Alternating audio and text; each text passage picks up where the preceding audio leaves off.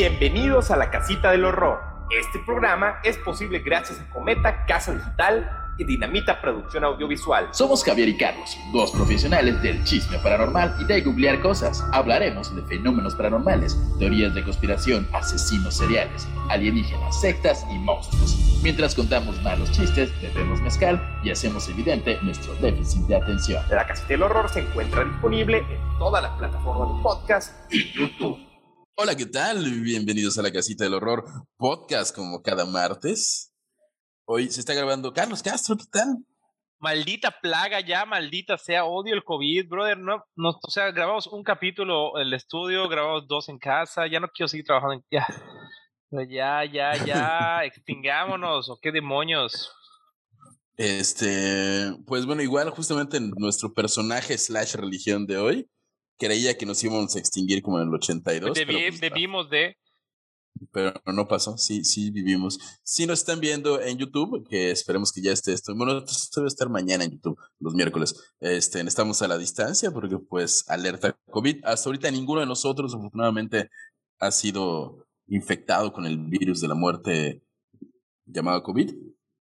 Bueno, ya O no sea, tiene muerte. ¿Tú qué dices? Si, si, si lograste hoy, toco, toco toda la madera del mundo, 14 de febrero del 2022, has brincado el COVID, que tú sepas, pudiste haber sido sintomático, pero que tú sepas, has brincado el COVID, yo opino que el gobierno debería depositar dinero. Sí, completamente. O sea, mi, mi, mi roomie, mi primo con el que vivo, le dio, no nos, no, no, no tuvimos contacto previo y apenas vi que supe que estaba Sin protección. de la casa. Este, y, y en la oficina, dos, dos, hoy nos enteramos que posiblemente dos colaboradores, colegas, tienen la enfermedad. Si, si, si para el próximo episodio, el próximo martes, que esté saliendo, usted escucha que yo, Javier Sosa, estoy no tengo COVID, no me dio COVID, yo digo que ya hay que hablar con el gobierno. Igual tú estás librado de unas. O sea, unos, de unos besotes que nos hemos dado, Dado. nosotros y nada, ¿eh? Hasta eso. Pero bueno, pero, pero ya, lo que no nos libramos es de los mormones y no nos libramos tampoco de las, de las canciones. En los capítulos iban a ser poemas, pero no se me ocurrió ningún poema. Me estaba brincando el ojo del estrés por el COVID. Así que comenzamos con. Se oyen- ah, estoy en casa de mis papás, por cierto. Se oyen ruidos. Son niños fantasmas. Capítulo 1. Capítulo 1. José, José, José chulo. José, José, José, ven a mí, ven a mí. José, José, José chulo. José, José, José, ven a Dios, ven a Dios. Papi, papi, papi chulo. Ven a- chulo. ok, ok. Y bueno, hoy vamos a hablar de los mormones o la iglesia de los santos de los últimos días, que a mí me mama ese nombre. Eh, Sí, está así como salvajón. eh, pero Como... deben su existencia al mismísimo Joseph Smith. Eh, o seguramente José Smith, como, se- como cuando trata de evangelizar Latinoamérica es. Jo- José. Este, este muchacho nació en, en 1805 en Vermont, Estados Unidos, y fue padre de. Venía de una familia de Lucy, de Joseph y Lucy Mack Smith. Acuérdense de Lucy Mack Smith porque luego, cuando vean un documental, hay una carta que supone que la mamá hizo, con que pone en duda todo y demás, así que quédense con eso. Ah, sí, yo llegué a esa parte. Yo, yo llegué a la parte cuando el, el libro, o sea, menciono como que hace un libro. Oh, mi hijo bello, tiene razón. Es que Sí, sí, sí, pero. Luego se arrepiente. No, tema aparte. Eh, son una era una familia de granjeros pobres, como todos, con 11 hijos. Eh, pero bueno, murieron. O sea, Todo normal, 11 hijos, se mueren chingo, quedan 9. Y así era la vida en 1800, no esperabas más. Tenías un chingo de hijos para que te vivieran 3 o 4. Y de hecho creo que el, el, el, ya el logro era si so- sobrevivías como a los 15 años, era ya. Ya vas. Este, Ya me Ya mantienes. se pasa, ya me mantiene, sí. Eh, su familia, como la de muchos otros estadounidenses, en ese tiempo era religiosa, supersticiosa y propensa a creer en teofanías. Aprendí una nueva palabra en ese guion. Una teofanía es cuando crees que Dios aparece para dar un mensaje, un consejo, o, como le decimos en México, cuando la Virgencita se aparece en el tronco de un árbol. Saludos a Cordemex. Es una Mérida, teofanía. se- sí, oh, en una tortilla, luego pasa como, "Ah". Eh, la realidad familiar de Josefito Smith Jr. estaba cargada de religiosidad, pues se dice que su abuelo paterno, Asael Smith, fue universalista, luego metodista y además su abuelo materno, Solomon Mack, qué nombres, publicó Mamoncicios. un li- Solomon Mack.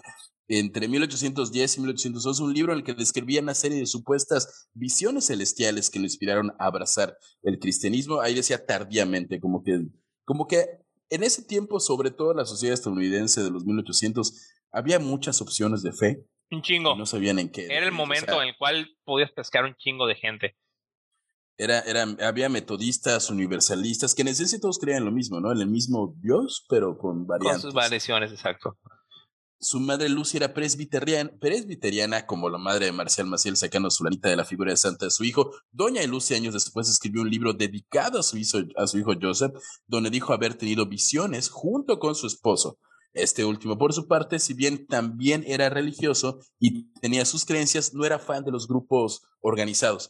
Él sí tenía su fe, pero no le gustaba como ir a la iglesia, era como mero Simpson. Sí creo en ti, pero ¿para qué ir el domingo? Ajá de morrito, Josecito contrajo la enfermedad de moda de la época, este, la fiebre tifoidea, y aunque se recuperó en dos semanas, contrajo una dolorosa infección en el hueso de la pierna. Esta historia está loquísima. Cuando fracasaron los intentos de eliminar la infección, el doctor insistió que se le amputara la pierna, que es lo que se acostumbraba. Este, la madre de José convenció al doctor para que lo operara una vez más Así que el doctor le extirpó la parte del hueso infectado sin anestesia ni instalaciones quirúrgicas adecuadas, porque era 1800, pero con un martillo y un serrucho así, vámonos. No, no, me imagino que no era nada, nada fino el trabajo de amputar a tu miembro en 1800. No, eh, José quien además se negó a que lo atara a la cama o a tomar alcohol, que era el, el, la anestesia local, eh, para tener el dolor, aguantó la operación en los brazos de su padre. Todo eso a los siete años.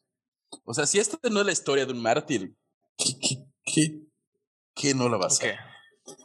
Aunque caminó con muletas durante 13 años y sufrió una leve cojera el resto de su vida, José fue sanado. Ya entrado en las 20 primaveras, preocupado por su educación, porque recordemos que no, no se educó muy bien, creo que en, su casa le enseñaron a leer, con la Biblia, así como que no había muchos. Era, el único libro que había seguramente. Exactamente. Asistió a clases en una escuela y para esa, para esa época Parley Pratt, eh, amigo de, este, mm, de, Joseph, Joseph Smith, lo describió como alguien de más de un 80 de estatura, de buena constitución, fuerte y activo, de tez clara, cabello claro, de ojos azules y muy poca barba. Con una tendencia naturalmente alegre, José disfrutaba jugar con los niños a juegos como lucha y tiro del palo y concursos de fuerza. Insisto, José tenía 20 años y jugaba con niños. Okay. nada más como dato ahí. Cultural. Igual se, se, perdió una infancia por tener tifoidea. Luego pasa. Eh, la muchachada dice que era alguien no muy inteligente, medio flojo y vestía descuidado. Sin embargo, era conocido por tener buena, buena, buena plática para los debates sobre moral y ética política que se llevaban a cabo en un club para jóvenes al que asistía y un cierto talento como exhortador a las reuniones metodistas. Pocas palabras, era un chairo. Este, era así como el físico no importa. En algún punto de su adultez, entre 1920 y 1922, Joseph se encontraba confundido con el tema de la religión hasta que leyó el pasaje de Santiago 1.2.5 que dice lo siguiente, Carlos Castro, por favor, sé la voz de Dios y dinos qué dice el pasaje de Santiago. Y si alguno de vosotros tiene falta de sabiduría, Pídale a Dios, el cual da a todos abundantemente y sin reproche, y le será dada. Pero pidan con fe, no dudando nada, porque el que duda es semejante a la onda del mar, que se arrastra por el viento y echada de una parte a otra. Pocas palabras, no, así. O sea, ¿cómo le mamó eso? ¿Cómo le cambia tu vida? ¿Cómo te cambia tu vida una frase así? No sé, no es como que digas. o sea, ¿qué, ¿qué, puede cambiar en tu vida con una frase? Ah, ¿qué me reveló? O sea, ¿qué, qué, qué, qué logró cambiar esa frase? Hay gente a la que la frase eres el promedio de las cinco personas con las que te juntas les cambia la vida y se vuelven inversionistas digitales o emprendedores online o algo así. Entonces, no sé, eran los 1800. Le flipó tanto esa onda que se fue un bosque a orar. O sea, leyó eso y dijo, oh, encontré algo, voy a orar al bosque. Y pidiendo a Dios sabiduría acerca de cuál de las iglesias era la correcta. Y y ahí pasó justamente lo que no ha vuelto a pasar en cientos de años de historia de la humanidad. Dios y Jesucristo se le aparecieron. Dice, dice Joseph, vi una columna de luz más brillante que el sol directamente arriba de mi cabeza, y esta luz gradualmente descendió hasta descansar sobre mí. En esa luz vio a dos personajes que eran Dios y su hijo, lo cual pues, hay un error porque nunca he entendido esa, digo, gente que sabe de Dios. ¿Dios puede dividirse en padre hijo y aparecer?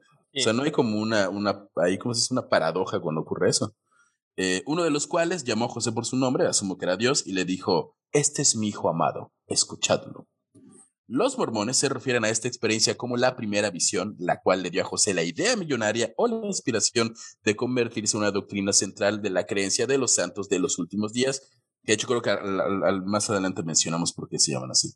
Eh, con ella se inicia la obra de restauración de la iglesia de Jesucristo en la tierra. Por cierto, el nombre de la iglesia de los santos de los últimos días viene por haber venido por revelación de Jesucristo directamente y es para indicar tres certezas específicas. Uno, Jesucristo ordenó la iglesia. Dos, el ministerio de la iglesia fue específico para los últimos días del mundo. Tres, la iglesia consistiría solamente de los verdaderos santos reconocidos por Jesucristo. Y nada más quiero aclarar que esto surge de dos maneras. Una, básicamente Jesús le dijo a Joseph Smith, todas las iglesias son una basura, tú vas a ser la verdadera iglesia mía, las demás no cuentan.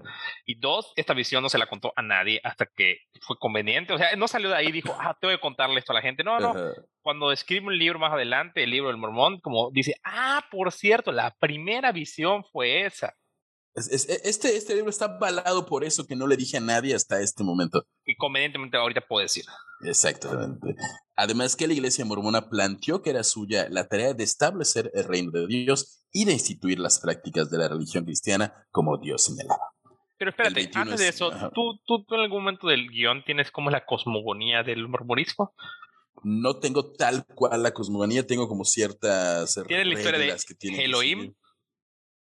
Menciono a, a, no a Elohim, menciono a, ¿cómo se llama? A, a Moroni, a Mormón.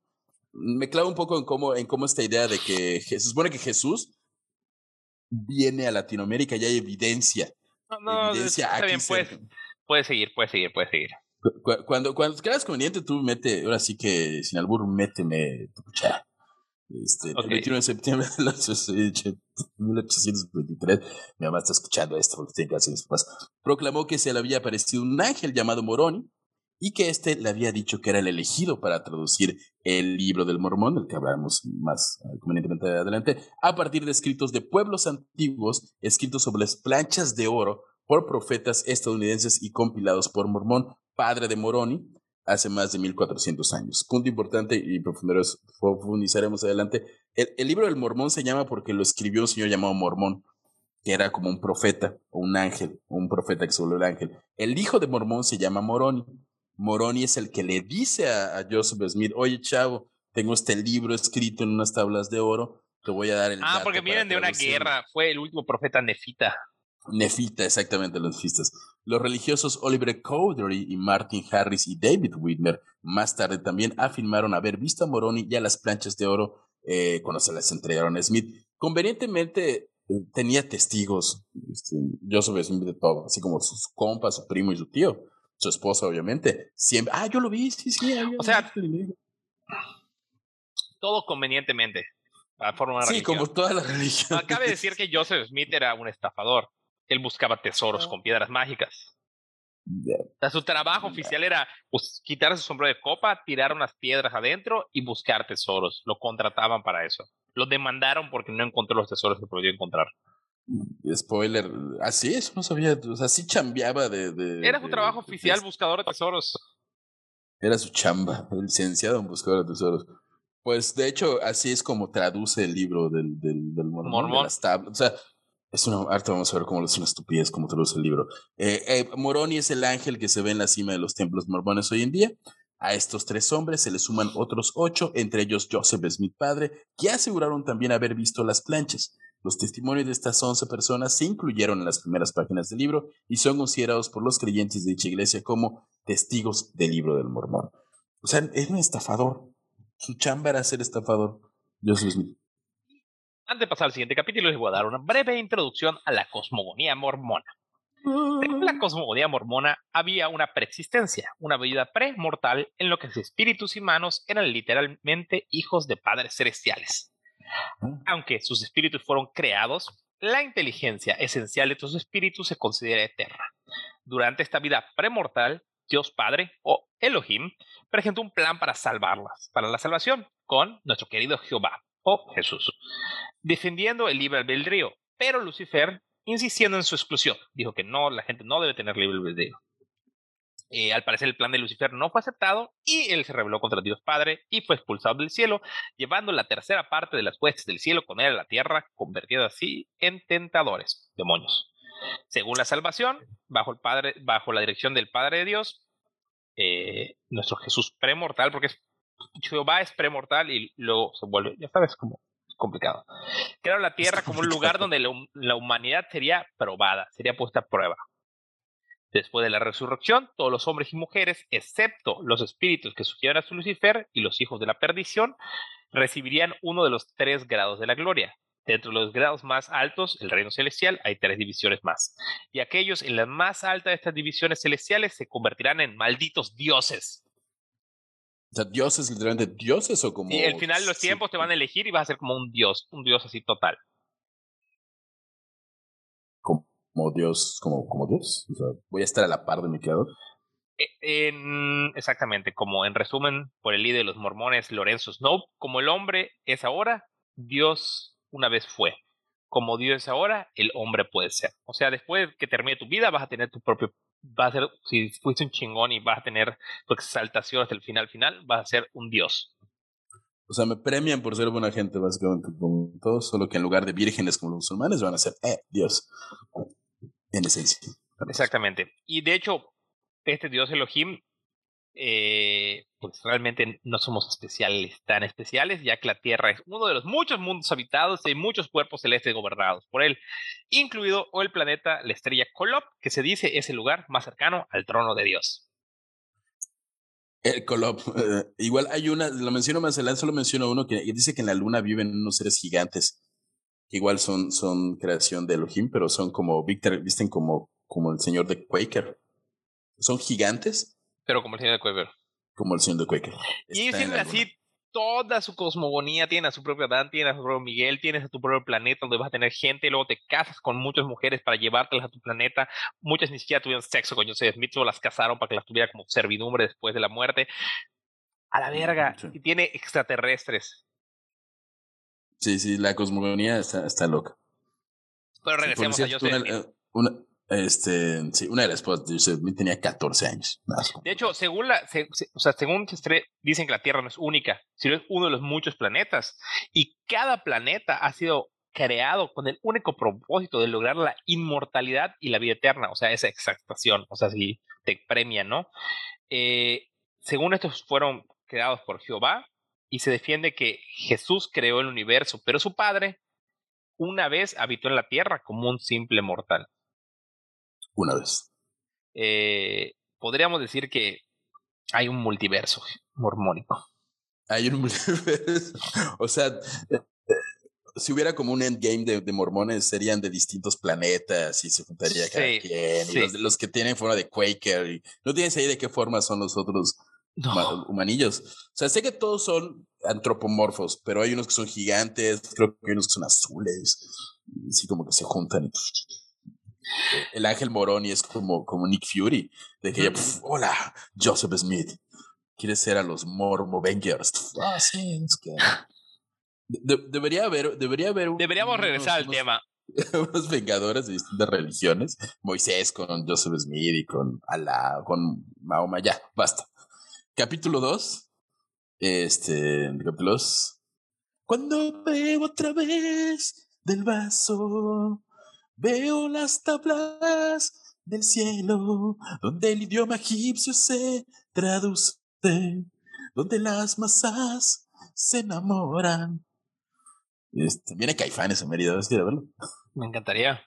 Digo, si no hubiera riesgo de muerte por COVID, igual me encantaría ir.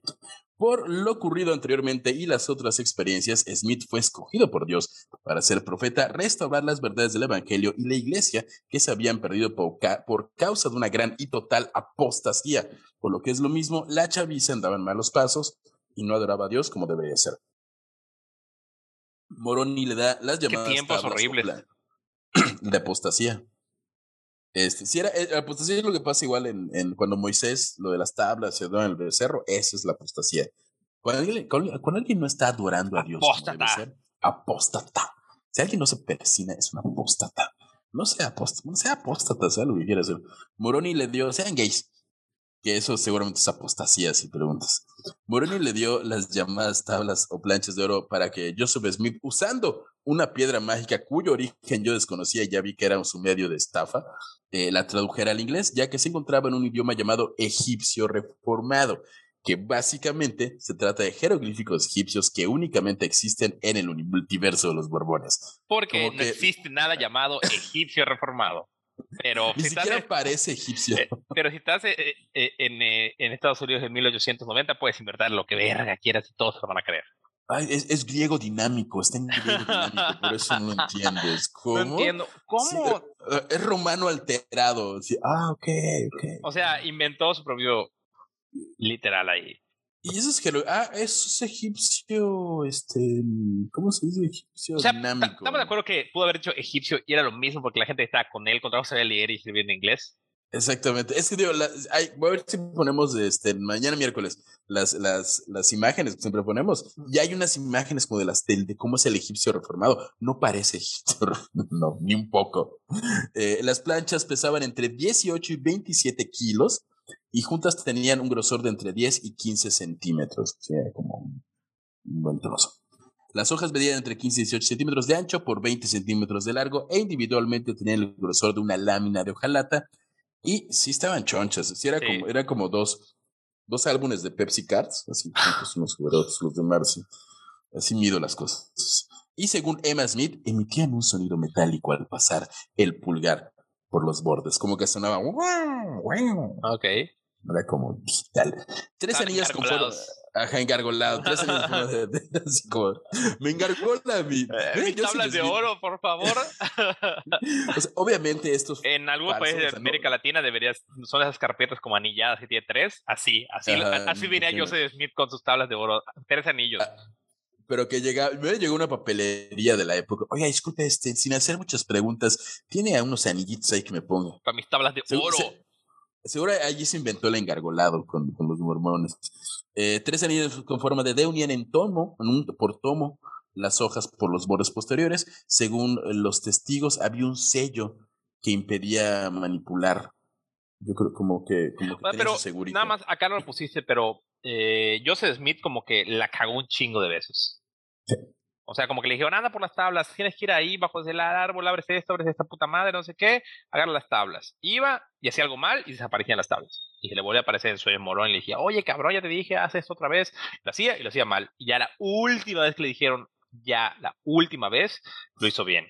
Porque hay otros hecho- tesoros y, y él le dije como, ah, pues acá hay su orito y lo agarraba y desaparecían. Y solo las puedes tocar con, no sé, tu pulgar o la cagaba.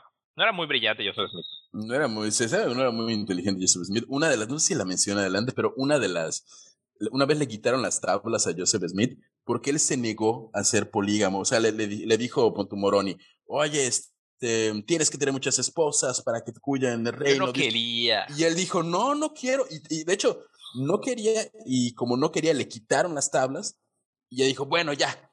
Tuve que decir que sí a las 40 esposas para que me, para que poder tener el vestigio de Dios. Hiciste una de 14 años, qué pedo, Joseph Smith. Pero no tuvo Este- sexo con todas. Eran solo para que le sirvieran después.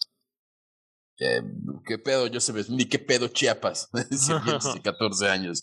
Eh, conforme a estos parámetros, los investigadores modernos han calculado que unas planchas de oro, de unas planchas de oro puro, pesarían al menos 45 kilogramos. William Smith, hermano menor de José, creía que las planchas habían fabricado una mezcla de oro y cobre, como que era algo celestial, pero dijo, oigan, si hipotéticamente esto hubiera sido fabricado por el hombre, sería una mezcla de oro y cobre. Oro que seguramente consiguió fácilmente, o seguramente pintó ahí. Cuando llegó el momento de recibir las planchas de oro, José, José Smith pidió un, prestado un caballo y una carreta y fue con su esposa Emma al cerro Cumora, donde estaban enterradas. José Smith dejó a Emma y a la carreta al pie del cerro y subió solo para encontrarse con el ángel Moroni, quien le entregó las planchas de oro. También les dio el Urim y el Turim, que es un, un pectoral y unas piedras. Eh, son muy de la cultura, no sé de qué cultura, es creo que los eh, babilónicos. Son unas piedras que, que es, es la piedra mágica Urim y Turim Son las con piedras que que, iba. con, con las que puede leer. Exactamente. Instrumentos empleados para descubrir la voluntad de Dios sobre determinado evento. Ambas palabras en plural provienen del hebreo que significan luces y perfecciones y obviamente es parte de la estafa de Joseph Smith para decir, ah, con esta piedra veo. O con esta piedra puedo eh, interpretar el Egipto reformado de estas tablas de oro que nadie puede ver ni nadie puede entender. Exactamente, muy curioso y lo explico creo más adelante, pero realmente nunca... Ahorita vamos a ver, porque...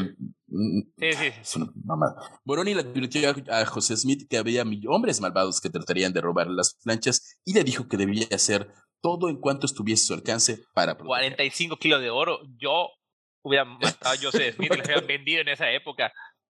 Es- ajá, es- comprar México en ese momento. Exacto. O sea, sí. Llega Smith con, no sé, Santana. Santana, seguro estoy mal. Así, Ay, flaco, mira. Toma. México. Ah, cómo no, cómo no. Seríamos mormones todos.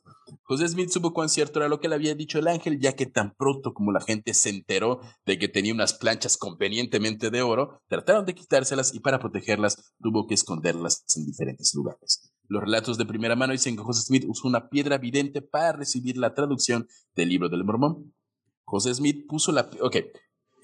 Joseph tenía un sombrero El que usaba para pone la piedra, ajá, pone la piedra adentro del sombrero y como que se tapa la cara, Con el sombrero. ap- apretándose alrededor de su rostro para excluir la luz y en la oscuridad brillaría una luz espiritual. Allá aparecía el trozo de algo parecido a un pergamino y, él, él, y, en, y en él aparecía la cintura. Vaya, de nuevo, un sombrero de copa con una piedra mágica hebrea, pone la piedra, mete su cabeza para que no pase Fíjate, la y luz las tablas del mormón están abajo del sombrero de copa. estaban en cualquier pinche lado, no necesitaba tener las tablas cerca. O sea, cuando puedo era mantener enterradas. Exactamente. O sea, eh, eh, lo trató de matar por nada, porque las tablas no servían de nada.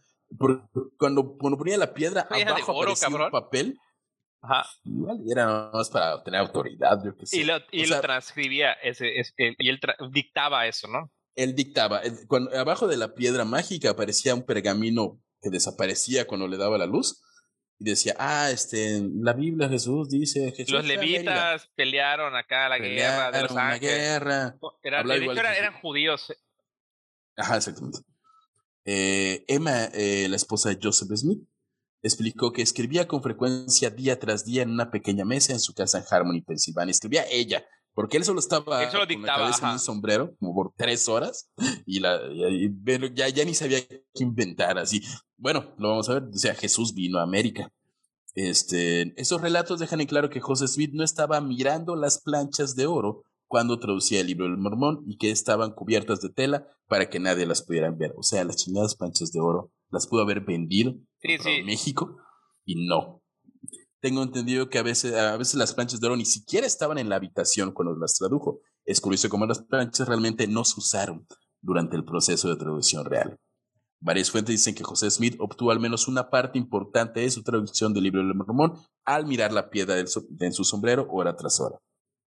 Durante este tiempo, José sufrió persecución a manos de sus vecinos y algunas personas de la comunidad religiosa. Al final completó el libro del Mormón y después fue impreso. José y otros organizaron la iglesia. No tengo el dato de cuánto se tardó en traducir todo. Me perturba que le digas. José Smith. Jo- José, José Schmidt.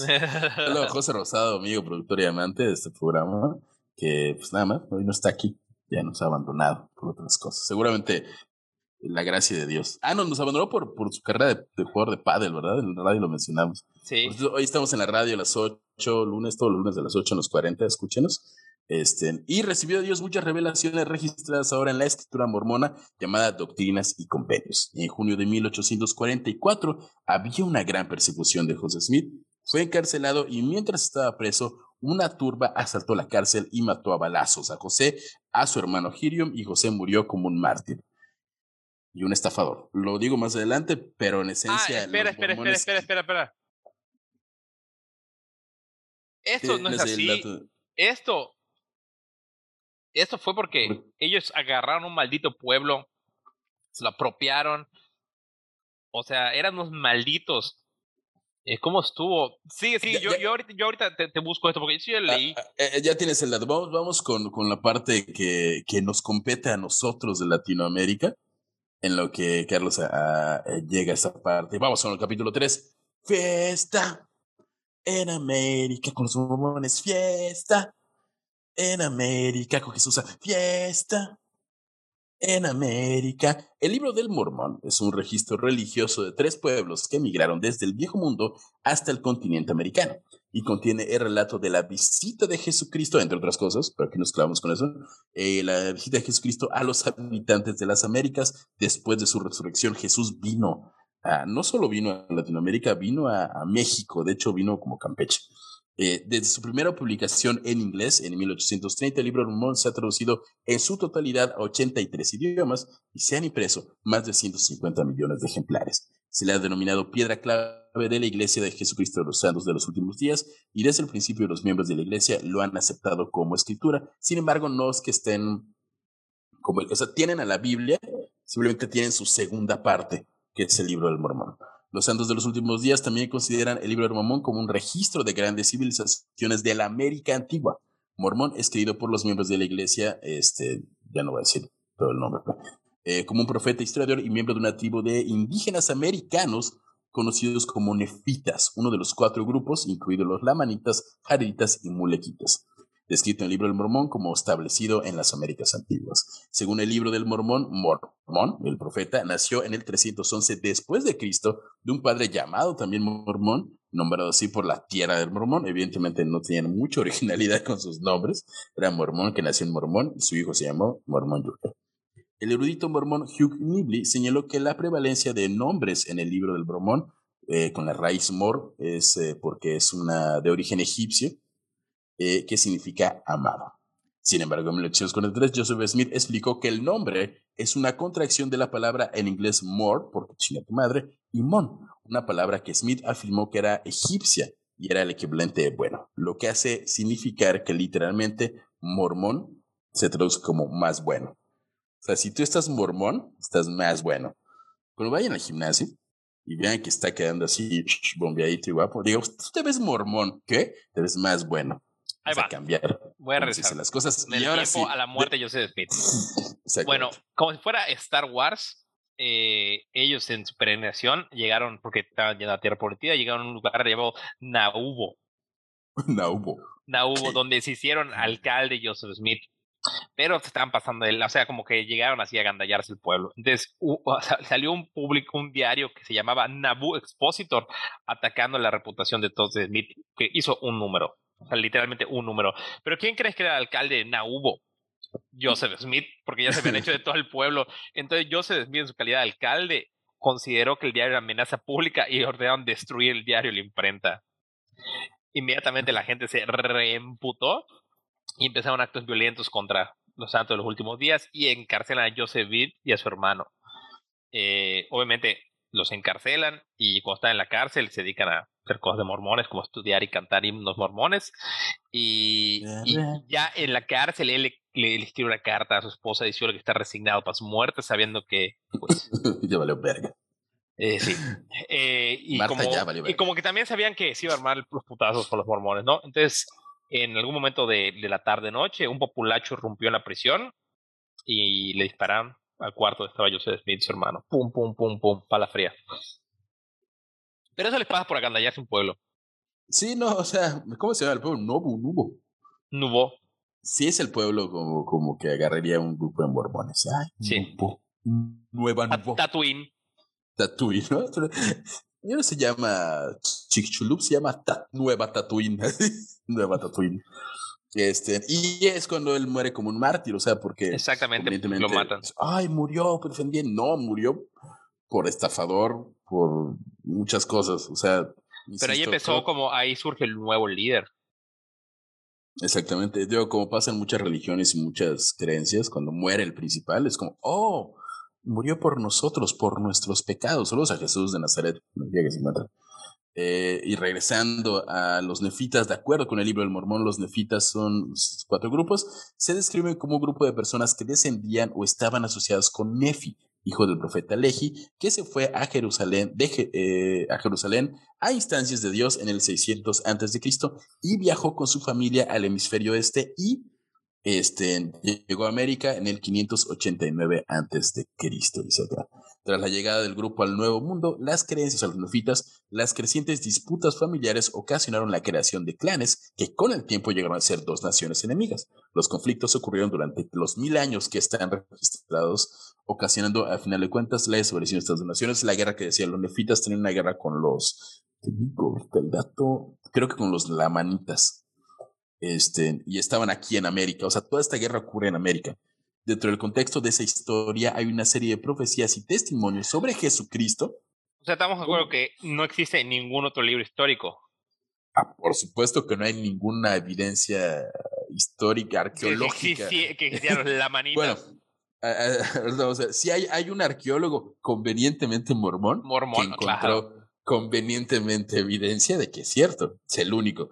El mormón relata que durante el ministerio de Cristo a los habitantes de América Antigua, él estableció su iglesia tal como lo hizo en el Viejo Mundo.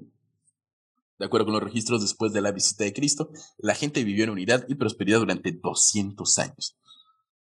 Con el paso del tiempo, la gente empezó a abandonar las enseñanzas de Cristo, prevaleció la maldad entre ellos y una gran guerra de exterminación dio como resultado la destrucción de toda esta nación convenientemente católica, mormónica, cristiana, lo que quieras. El libro del Mormón relata cómo todos esos hechos fueron grabados meticulosamente en planchas de metal, porque por alguna razón es más fácil de metal que en papel.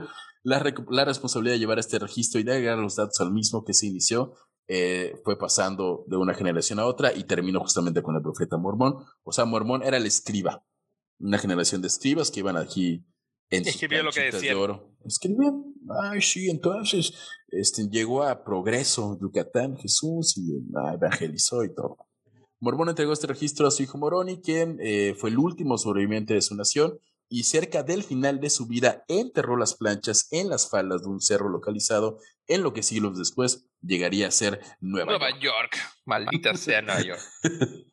Algunos arqueólogos mormones defienden la teoría de una visita de Cristo al continente americano después de resucitar en Jerusalén antes de ascender al cielo en el año 34, que podría haber ocurrido este, en Sibanche, Chetumal y en Campeche. Jesús Ah, vino a Campeche. Dije Sibalché. Sibanché, en Chetumal, y una localidad de Campeche.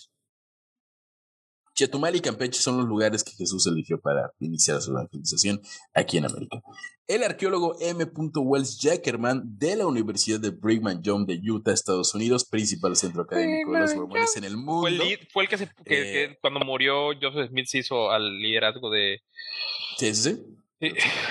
Este dice que en la ciudad, eh, según el libro de Mormón, visitó sus seguidores en América.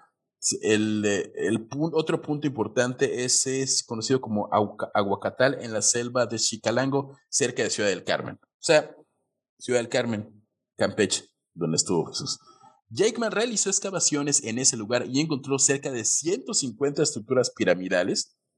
Muchas de esas, estructuras estaban perdidas en el pantano de Chicalango y separadas del resto de la tierra por tres grandes fosas. Las fosas parecían enormes paredes que recordaban al arqueólogo las características de la ciudad de, de aquí, de Bountiful, eh, una ciudad que convenientemente se parece mucho a la, o sea, los, las pirámides estaban en unos vestigios arqueológicos que convenientemente se parecían a la ciudad de Bountiful, que se menciona únicamente en el libro del Mormón, y con eso fue suficiente para que diga, ah, sí, huevo.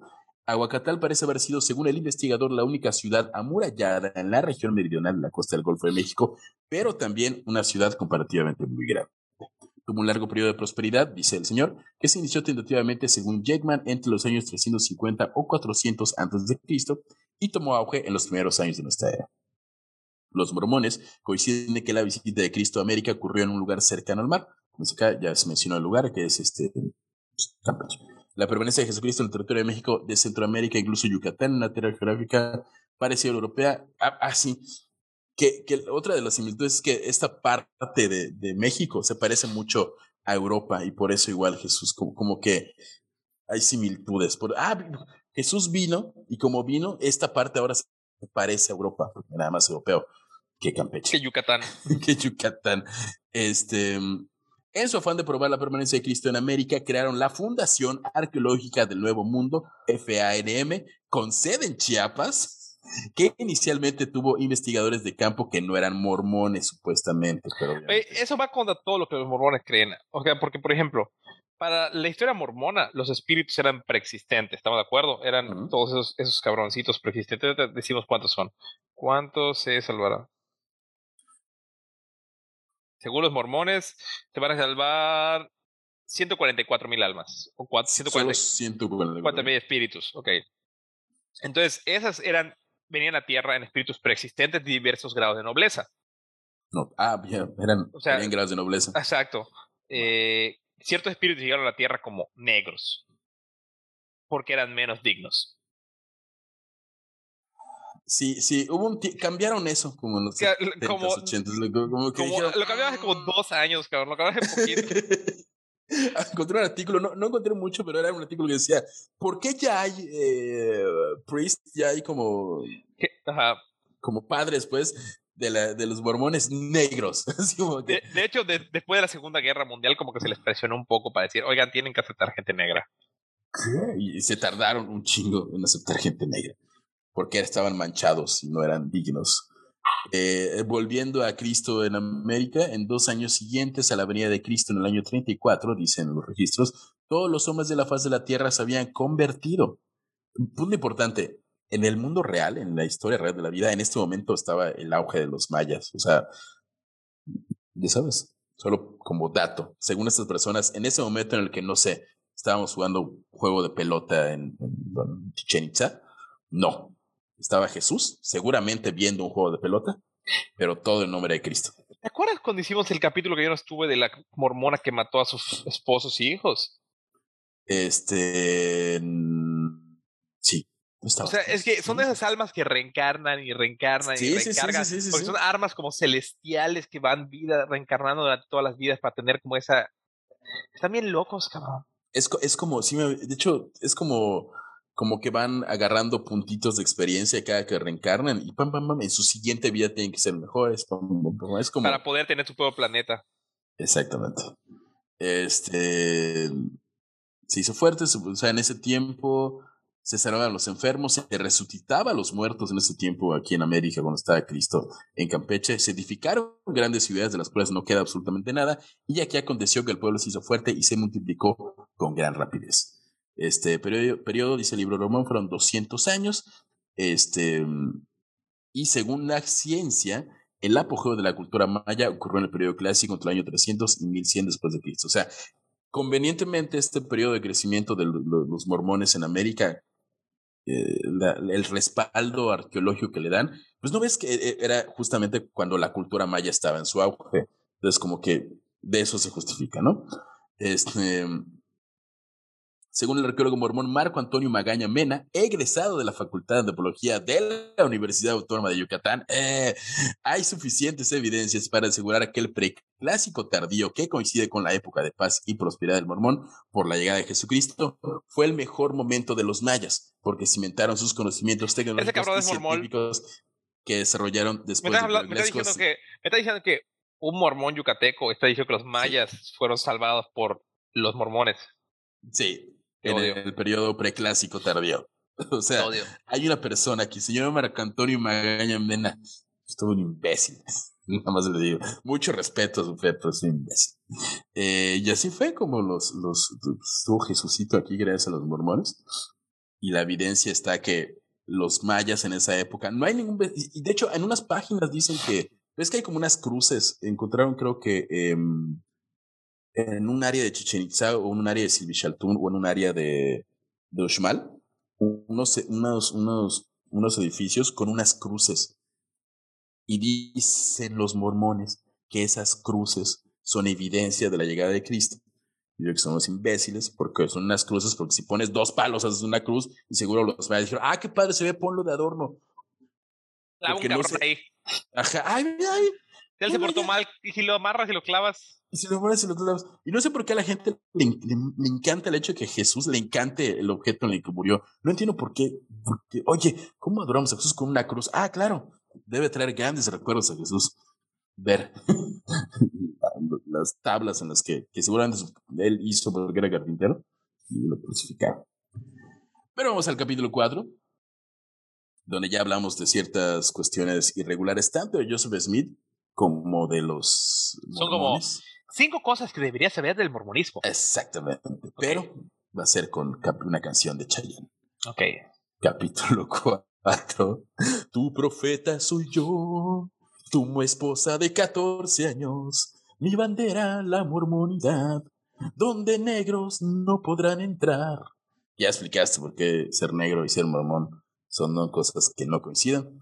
La existencia de Smith transcurrió siempre en paralelo a la controversia, pues diferentes documentos desclasificados recientemente han permitido comprobar eh, que su, no sé si su corte de esposas alcanzaba la cuarentena. A esos güeyes les mamaban los documentos. Vean el documental que se llama Un falsificador entre los mormones y ahí hay como, como ellos tienen un chorro de documentos y compran todo como para o sea, como a todos, ya sabes, como archivos secretos del Vaticano y como que cualquier religión trata de ocultar todo lo que pueda. Entonces, salían documentos que decían, mm, no, Joseph Smith no lo visitó un ángel, sino una salamandra mágica blanca. Cómpralo la verga, que nadie sepa de eso.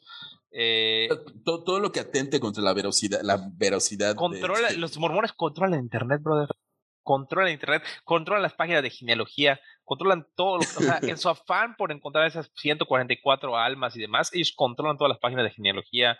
Eh, tú, si tú buscas ahí, dice de, archivos de Utah, de no sé qué, bla, bla, bla, bla. Eh, trata de encontrar lo que hable verdaderamente mal de los mormones. No se puede, tiene ejércitos de abogados, te van a destruir, nos, nos pueden destruir.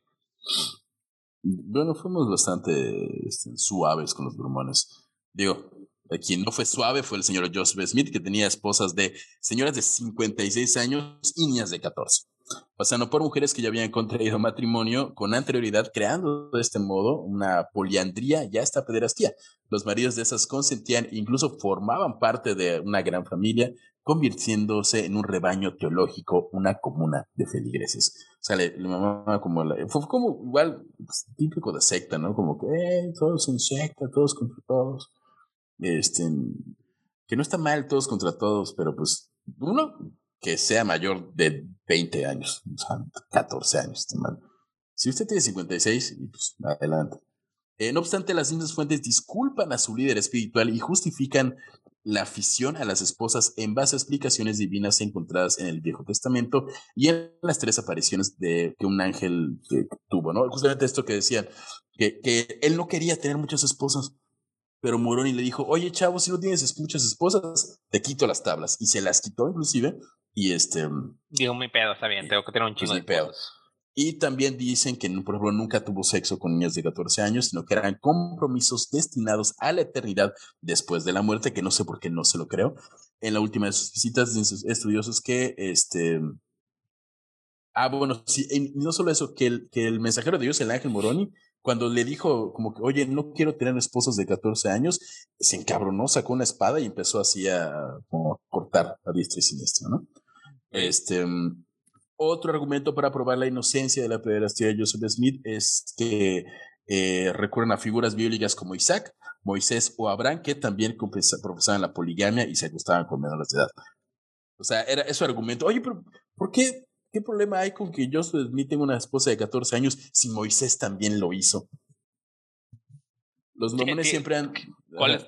¿Sí? Eh, si Moisés tropezó, ¿por qué no habría de hacerlo?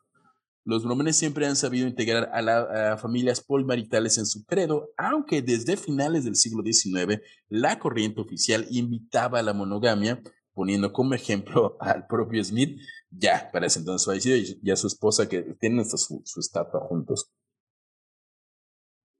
La historia de su iglesia eh, lo representa siempre como un hombre felizmente casado con una sola mujer, su angelical esposa Emma. La pareja era venerada representada por una estatua en la plaza de Temple Square en Salt Lake City, Utah, donde está la gran sede central de esta fe. Josecito también se negaba a aceptar negros entre sus fieles eh, también, como ya, vimos, y también aseguraba que en la luna habitaban seres de 1,80 metros de estatura que llegaran a vivían hasta mil años y vestían como el señor de las galletas Quaker. Igualmente, llegó a decir que el fin del mundo llegaría entre 1981 y 1982, y pues como ya vimos, se equivocó, a menos que se haya llegado y estamos viendo la simulación. Apoyado por sus fieles, emprendió una carrera política aspirando a la presidencia estadounidense en 1844. ¿No sabías eso? Su habilidad para la manipulación lo encaminó hacia ese escenario, logrando influir en un electorado que le apoyó incluso en sus ideas más absurdas, pero afortunadamente no fue presidente. Pero sí fue alcalde, ¿no? De un pueblo, entonces. ¿Brigham Young? Este, Smith, Joseph Smith. Ah, yo sí, sí, alcalde de un pueblo. Brigham Young quería hacer que le dieran un estado para él. O sea, eh, Utah no se lo dieron porque eran los malditos, pero Eh, como ya vimos, finalmente acabó en la cárcel a ser acusado de autocrático y polígamo y determinarse por parte del jurado que en un ambiente lleno de gente crédula embaucaba y estafaba a sus seguidores para obtener dinero, sexo y poder. Su objetivo final, se dictaminó, era fraude y la satisfacción de su complacencia mundana. Como ya dijo Carlos, murió a manos de una muchedumbre que le linchó mientras se encontraba confinado en una celda y lo agarraron a balazos. Este, sí. Ah, bueno, datos nada más. Eh, los mormones se bautizan a partir de los ocho años, ya que rechazan la idea de que los niños lleguen al mundo con el pecado original. O sea, ellos no creen que. Porque ellos son almas que vienen ya puestas. Ajá, no tienen ese pecado. O sea, lo más. O sea, Dios fue un hombre que vino a este planeta, como hay muchos planetas. Y Dios es de carne y hueso. Y él habita en su propio planeta, ¿no? ¿Y en ese planeta están solos o hay muchos juntos? Entonces, ¿por qué pienso que está solito Dios ahí? No, pues no, no está solo. Tiene como, no, pues tiene tus esposas. Ah, bueno, sí, cierto. O sea, es como un planeta para cada familia. Y, nosotros, y nosotros los hombres podemos llegar a ser dioses. O sea, es parte de, de, lo que tú tienes a tu alma. Bueno, no sé si soy de los, ya sabes, 166 elegidos, pero puede llegar a ser no dioses. Creo. No creo, o sea, nada personal contra ti, pero no creo que. Ahí está. El mormonismo enseña que los hombres y mujeres que llegan a ser dioses tendrán hijos por la eternidad. Para producirse. El último fin de la humanidad. Este, un día a la semana, eh, que generalmente es el lunes, a la cara del sol, celebran la llamada Noche del Lugar un tiempo en el que todos los miembros de la familia dejan de lado las demás obligaciones y pasan tiempo juntos conversando, participando en actividades comunes, como la oración familiar y el estudio de las escrituras, porque es lo que hace una familia Mormona. Mormona. Los domingos celebra la reunión sacramental en la que reciben el cuerpo de Cristo, el cuerpo y la sangre de Cristo, pero con agua y pan. No tienen bueno, toman. como no toman alcohol, qué aburridos.